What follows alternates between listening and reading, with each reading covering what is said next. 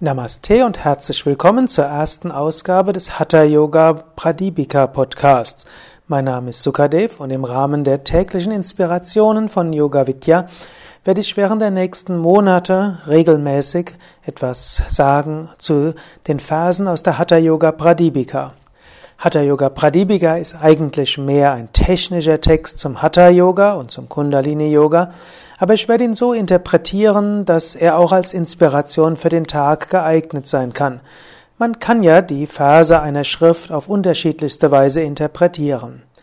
Hatha Yoga Pradipika, ein Text, der mehrere hundert Jahre alt ist, irgendwann geschrieben zwischen dem 13. und 17. Jahrhundert, geschrieben von einem indischen Meister namens Svatmarama.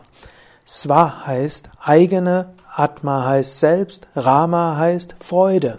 Svatmarama heißt derjenige, der sich in seinem eigenen Selbst erfreut oder derjenige, der aus der Tiefe seines Selbst Inspiration zieht.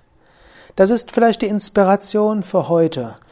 Gehe öfters mal heute tief in dich hinein, spüre in dein Herz hinein oder da, wo du deine Mitte spürst und spüre dort Freude.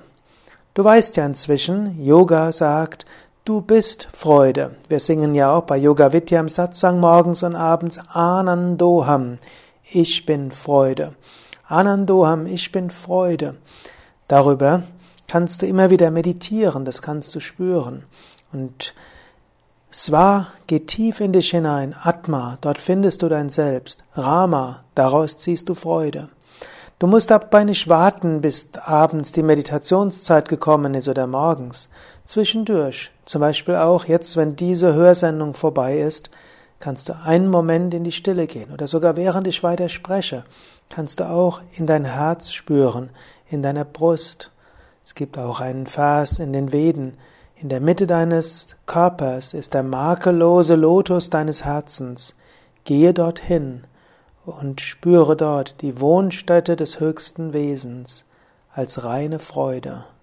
Svatmarama, spüre die Freude in deinem Selbst und heute am Tag immer wieder ziehe Kraft aus dieser inneren Freude, die deine wahre Natur ist.